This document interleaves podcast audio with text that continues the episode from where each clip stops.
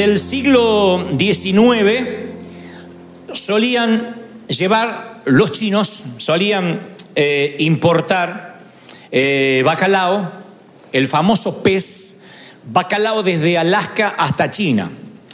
Al principio congelaban el bacalao, lo despachaban a otras partes del mundo, pero cuando descongelaban el pescado había perdido su sabor, no era lo mismo. Habían probado los chinos lo que era el sabor del bacalao pescado en las costas de Alaska y no era lo mismo que cuando llegaba a las costas de China porque habían perdido su sabor. Entonces, la segunda opción fue, traerlos vivos en tanques de agua marina, en barcos obviamente, pero aún así, cuando probaban el bacalao había perdido el sabor. Ustedes dicen, ¿y por qué se venían vivos? Bueno, porque a lo mejor tenían poco movimiento en el tanque, la carne del pescado perdía su textura, se volvía blanda, fofa, la textura no era la misma, y entonces finalmente un chino muy sabio resolvió el conflicto. Un día se levantó y dijo, tengo una idea para resolver el conflicto del bacalao. Así habla mi médico, entonces se me pegó. Tengo una idea para resolver el conflicto del bacalao. La idea parecía una locura, pero se le ocurrió al chino y al cabo habían probado tantas cosas que costaba probar una tercera opción y era poner al enemigo natural, al enemigo orgánico del bacalao en, el, en la misma fuente, en el mismo sitio, en el mismo tanque de agua marina donde traían el pescado. Poner bagres. El bagre es el enemigo natural del bacalao. Entonces pusieron bagres juntamente con el bacalao. El bagre no tenía ningún valor comercial, pero lo pusieron allí y descubrieron que el bacalao, al ver al enemigo en el mismo tanque, se mantenía con vigor, con energía. Y en vez de quedarse allí flotando, simplemente estaba continuamente tratando de salvar su vida. Cuando llegaban a las costas de China, hasta, hasta sabía mejor, tenía mejor sabor que cuando eran pescados en, Alaska. Cuando llegaba al mercado estaba tan fresco como si acababan de, de pescarlo. ¿Por qué? Porque al no tener un enemigo cerca, el pez no hacía nada, se quedaba nadando ahí, se ponía fofo, perdía la textura. De allí que muchos psicólogos, muchos sociólogos que estudian el comportamiento humano dicen que en la vida una buena dosis de bagres nos viene bien. Una buena dosis de, enemigos naturales que se meten en nuestro tanque de agua marina nos mantienen alerta, hace que tengamos las defensas altas, que no nos caigamos, que no bajemos los brazos, nos mantiene enérgicos, conserva nuestra textura, nos mantiene jóvenes. ¿Por qué? Porque esos bagres a veces vienen en forma de enemigos, de infortunios, de avatares de la vida. Pero bien, en nuestro tanque nos hacen estar revitalizados, nos hacen estar vivos. De allí que se me ocurre ponerle a este mensaje un título para que no se lo olviden. Pasan los años, me voy a morir y ustedes se acuerden todavía del mensaje. Se llama No te preocupes, bacalao. no lo estoy tratando de pescado, sino de bacalao, que es más fino. Pero no te preocupes, bacalao, viene justamente de esa experiencia real. Los problemas son partes, son parte, perdón, del paquete de la vida. Es imposible concebir la vida sin situaciones complejas, sin problemas, sin tener que enfrentar tormentas. El Señor lo prometió, en el mundo tendréis aflicción. La vida tiene su cuota de tormenta, cada uno le toca su copa de aflicción en algún momento de la vida, y eso como el Señor nos habla periódicamente, nos mantiene ágiles, nos mantiene vivos, nos mantiene despiertos. A mí lo que me llena de intriga es ¿Qué pasa con la preocupación? Que no es la ocupación del problema, la preocupación, ocuparse, como bien dice la palabra, antes de tiempo.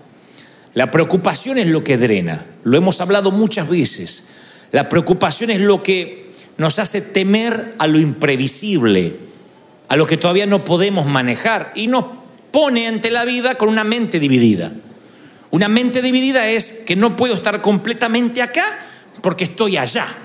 Pero tampoco puedo estar completamente allá, porque también tengo que vivir acá. El dividir la mente drena la energía, vampiriza nuestro tiempo, porque tenemos que debatirnos continuamente entre, entre lo inmediato y lo potencial, lo que no podemos manejar. Y yo digo siempre que tratar de pelear la batalla de la vida en dos frentes es perder la guerra de antemano. Pelear con los problemas de hoy y con los potenciales problemas de mañana terminan vampirizándome, quitándome la energía que tenía para hoy. Porque el preocupado está tan pendiente del futuro y no está consciente de que tiene dos problemas con el futuro. Primero, el futuro no está aquí. Y segundo, no le pertenece. El futuro no es nuestra jurisdicción. No hay nada que podamos hacer con nuestro futuro para arreglar un problema. La preocupación no ayuda en nada, es pérdida de tiempo. Ahora, antes de construir la enseñanza, yo quiero dejar esta base sólida. El no afanarse por el día de mañana, como dice Mateo 6:34, como el Señor lo dijo en Mateo 6:34, no os afanéis por el día de mañana, no es una prohibición a soñar con una carrera. No es no planifiques, déjate llevar por la vida, no significa no planificar financieramente, porque el mal administrador, el mal planificador no le va a alcanzar para pagar lo que tiene que asumir, los gastos que tiene que afrontar. Entonces la planificación sí es bíblica. Quien lee los evangelios y conoce un poco al Señor no puede pensar que el Señor no planificaba. Planificó su ascensión a la cruz, su posterior resurrección, su ascensión hacia el cielo, sabía todo lo que iba a ocurrir. Era un planificador. Y fue Jesús, el mismo que dijo, que hombre antes de construir una gran torre no se sienta primero y ve si tiene los materiales, el plano, no siendo que después tenga una torre a media acabar y todos hagan burla de él, diciendo empezó y no pudo terminar. Ese es el Señor, que habla que consideremos los materiales, consideremos las capacidades, las limitaciones antes de emprender cualquier proyecto. Pero muchos toman la palabra de Filipenses 4:6, por nada estéis afanosos, como vive feliz, no importa, que mañana te coman los piojos. No, ah, vamos a gastarnos el dinero y mañana Dios nos va a dar para la renta. No, eso es no entender de que una cosa es no planificar y otra cosa es el espíritu de estupidez. Y el espíritu de estupidez o el espíritu de bobería es no pensar que mañana me tengo que levantar otra vez y puede que hoy esté cosechando las malas decisiones del día de ayer. Hace poco hablaba con un señor que decía, mis nietitos no me vienen a visitar y yo le decía, pero cuando, cuando estabas bien, ¿le dedicabas tiempo a los nietos? No, es que no me vienen a visitar, no me estás oyendo. Cuando estabas bien, ¿le dedicabas tiempo a los nietos? Sí, pero les corresponde a ellos. No, estoy hablando de tu siembra. No quieras cosechar donde no sembraste. No, está bien, la verdad que yo nunca le di ni cinco a los nietos. Y bueno, lo lógico es que no tengan ganas de retribuir algo que no recibieron. La vida es una continua siembra y cosecha. Entonces, ¿qué está diciendo el Señor cuando dice no os afanéis por el día de mañana? Él está hablando de que por el día de mañana tiene que haber interés, no preocupación. La preocupación divide la mente, la preocupación no es algo que resuelva nada. Se les voy a contar algunos fragmentos nada más de lo que el Señor predicó respecto a no preocuparse por el día de mañana. Él dice lo siguiente, Mateo 6, 25 lo registra. Por tanto yo les digo, no se preocupen, no se afanen por vuestra vida, ni por lo que van a comer, ni por lo que van a beber, ni por el, cuerpo, ni por lo que se van a vestir. ¿No es la vida de ustedes? ¿No vale más la vida que Dios les da que el alimento y que el cuerpo y que el vestido. En esencia, este es un argumento que va de mayor a menor. El Señor dice, vamos a poner algo en claro. ¿De quién es? ¿Quién te dio el cuerpo en donde vive tu alma? ¿Quién te lo dio? Dios piensa en todo. Bueno, ¿quién estableció que ese cuerpo necesita para subsistir comida, vestido y abrigo? Dios. Entonces, ¿cómo Dios va a ser un Dios desinformado que te va a dar un cuerpo y te va a dejar morir de frío? ¿Cómo te va a dar un cuerpo y no te va a alimentar? Es como una mamá que está pariendo un hijo y dice, ¿qué? ¿Había que traerlo a casa? Yo pensé que había que dejarlo en el hospital. El Señor sabe de qué cosa tenéis necesidad. Fuiste creado poco menor que los ángeles. Él sabe las necesidades, lo que tienes que pagar. Eso el Señor empieza a explicarlo en su sermón apenas esgrime los primeros puntos. Él dice, miren, la preocupación no tiene consistencia, no tiene solidez. Si Él te dio el cuerpo, va a, haber el, va a estar el sustento. Y algunos lo miraban a Jesús diciendo, sí, tiene sentido, pero todavía tenían los ojos de bacalao como alguno de ustedes.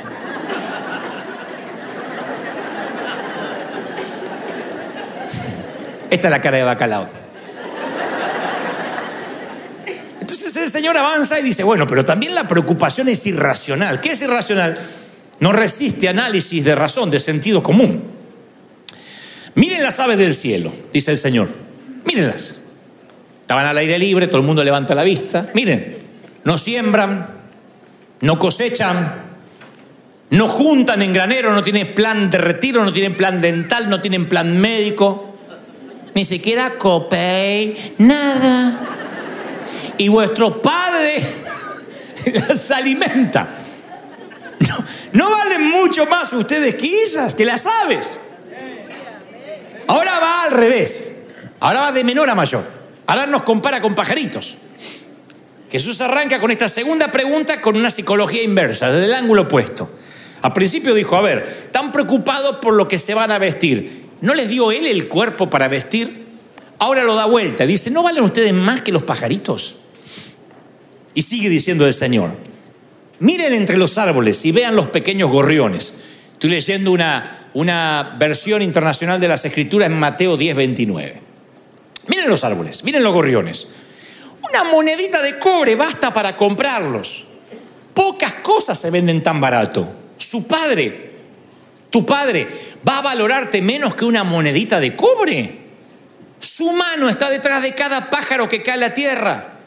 Si el mundo entero está en sus manos, eso no te incluye.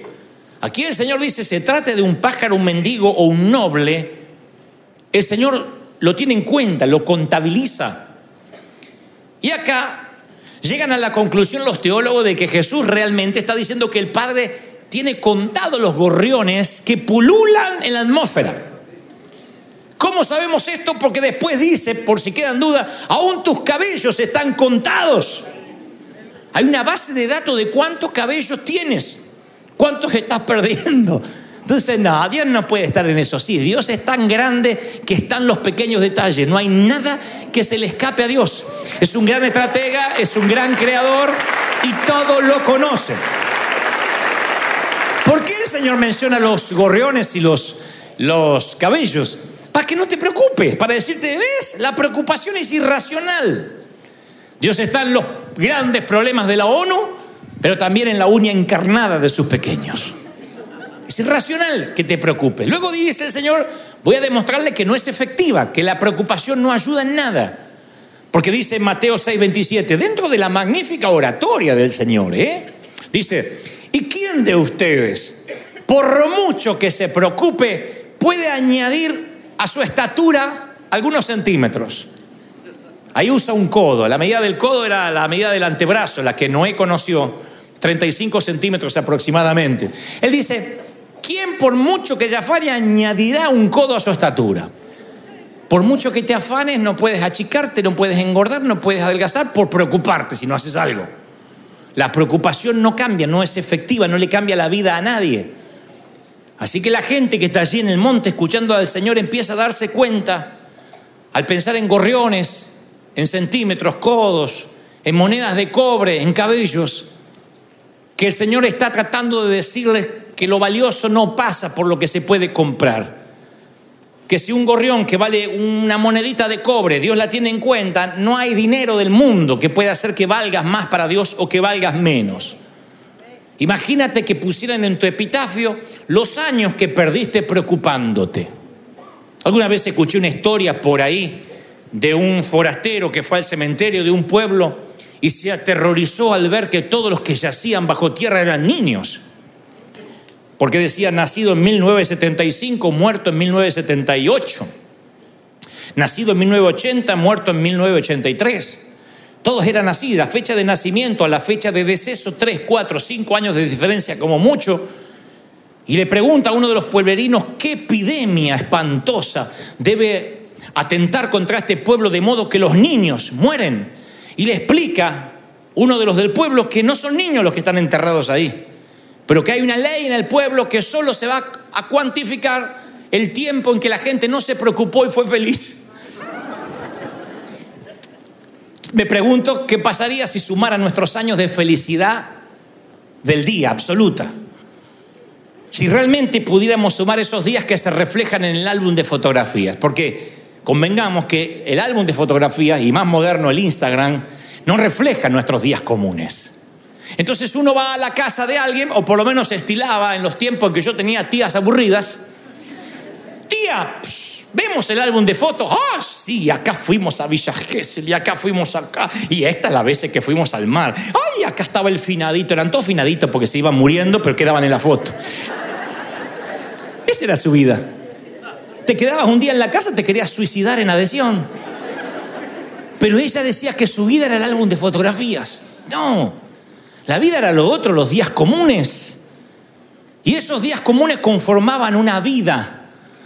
Y esa vida, si además le sumo la preocupación, ¿qué me queda? ¿Qué me queda? Porque no vamos a creer que nuestra vida son las fotos en Instagram llenas de filtros. La vida es sin filtro, la vida es sin, es sin Photoshop. La vida es como uno se ve a la mañana, esa es la vida.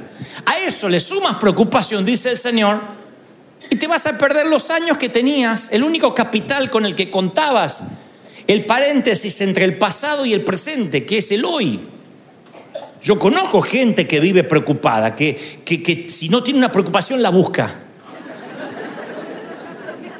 ¿Cómo va tu vida? Bien, bien, bien. No, no, pero contame algún problema porque necesito preocuparme. Ya resolví los míos. Hay gente que sale a cazar problemas. Yo los conozco, les, les encanta. Sin preocupación es como que le falta la droga. Es subarbitúrico. Necesitan, tienen una dependencia de las preocupaciones. Otra de las tías mías tenía un hámster. ¿Se acuerdan lo que son los hámster? Las ratas blancas esas que se tienen en casa. Son unas cosas espantosas, huelen como el demonio. Bueno, la rata, esta que tenía mi tía, estaba en una jaula y me acuerdo que la jaulita era así. Y le ponían para tomar agua, para comer y una ruedita para dar vueltas. Se levantaba el hámster y parece que algo le decía, tienes que subirte a la rueda. Y subía. todo el día, todo el día, todo el día, todo el día, todo el día, todo el día, te pudría la rueda. Y no es que hacía fitness. Era que la rata piensa que va a ir a alguna parte pero sigue en la jaula. Y un hámster promedio al final de su vida ha recorrido 14 mil kilómetros y no se movió de la jaula. Hay alguien aquí con espíritu de hámster. Ay, estoy preocupado, estoy preocupado, ay, estoy preocupado, estoy preocupado. Ay, estoy preocupado, estoy preocupado. Y no se mueve de la jaula. ¿Y que mejor ser bacalao?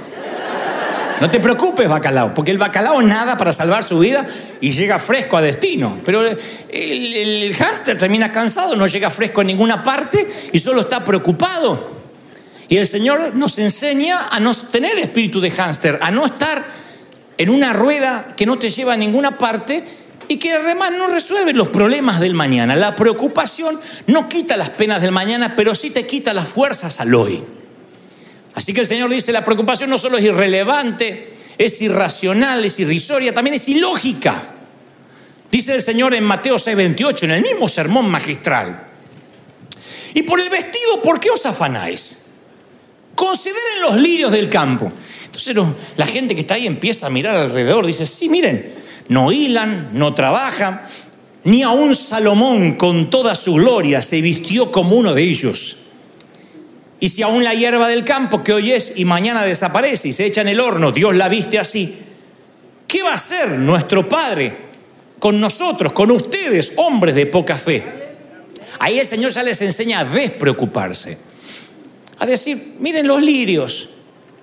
Salomón con toda su gloria, los judíos sabían que Salomón era, decir en el momento, el hombre mejor vestido, el más elegante, el más rico, el más millonario, el más glorioso. Y Dios dice, ni aún con toda su gloria, empalidece Salomón al lado de los lirios del campo. ¿Cuántos vencimientos han pagado los lirios? ¿Qué renta pagó un lirio? ¿Cuándo ves un lirio con ataque de pánico, un lirio estresado? Un lirio preocupado porque la suegra viene a casa. ¿Cuándo un lirio se preocupa? No trabajan, no hilan. El lirio se balancea así, mirando, sintiendo la brisa, mirando el sol, recibiendo el agua así. Cara de lirio. ¿No deberíamos aprender a adorar a Dios mínimamente los domingos a la mañana con cara de lirio? ¿No será que debemos glorificar como los lirios? Hay, gente que yo la veo que viene acá y hace así, se mete Y está con cara de lirio así. Le pega la brisita así.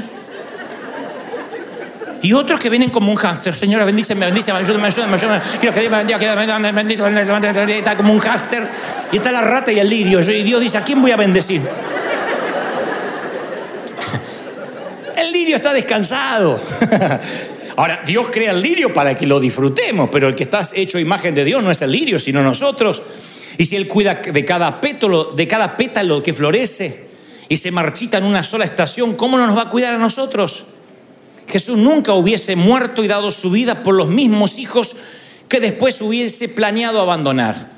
Dios nunca hubiese enviado a su hijo unigénito para después abandonar a esos hijos. Esa es la, la, respuesta por la cual la preocupación es ilógica. ¿Por qué se preocupan de lo que van a comer, de la renta, del seguro médico, del, del auto? Los inconversos se preocupan de estas cosas. Saben que tienen que pasar su vida entera como un hámster preocupado por refugio, vestido y comida. Pero no ustedes, el Padre sabe de qué tenéis necesidad. Bienaventurado el que atraviese el valle de lágrimas y la convierte en fuente. Aunque atraviese valle de sombra, dijo David. Nunca dice aunque viva, aunque me quede, aunque acampe, aunque haga mi residencia allí. Sino que la preocupación es algo que puede atravesar. Tú dices, me llamaron que fulanito está en el hospital, un ser querido, ¿y cómo no te vas a preocupar? Pero una preocupación que pasa. No puedes vivir pensando a ver si hoy me llaman que alguien está en el hospital. No puedes preocuparte a ver si mañana no me alcanza. Espera que llegue el día con su afán, con su preocupación y en ese momento te ocupas. De otro modo, esa preocupación te va a quitar energía otra vez va, se va a arraigar de tal manera en tu personalidad que vas a buscar preocupaciones nuevas todos los días. No vas a concebir la vida si no te preocupas. Y la vida tiene que ser fácil. El Señor dijo, mi carga es ligera, mi yugo es fácil. Ya tienes preocupación para hoy, encima te vas a cargar la de mañana. La de hoy la vas a sostener, porque el Señor da una promesa, no te daré más carga, no te pondré más carga de la que puedas llevar. Pero si agregas la carga del mañana, colapsas. Porque ahí estás rompiendo un principio, te estás agregando lo que no te deberías agregar. No lleves muchas bolsas del supermercado, haz dos viajes, porque se te van a romper los huevos en el piso, se te van a caer las sodas. Tienes que hacer dos viajes.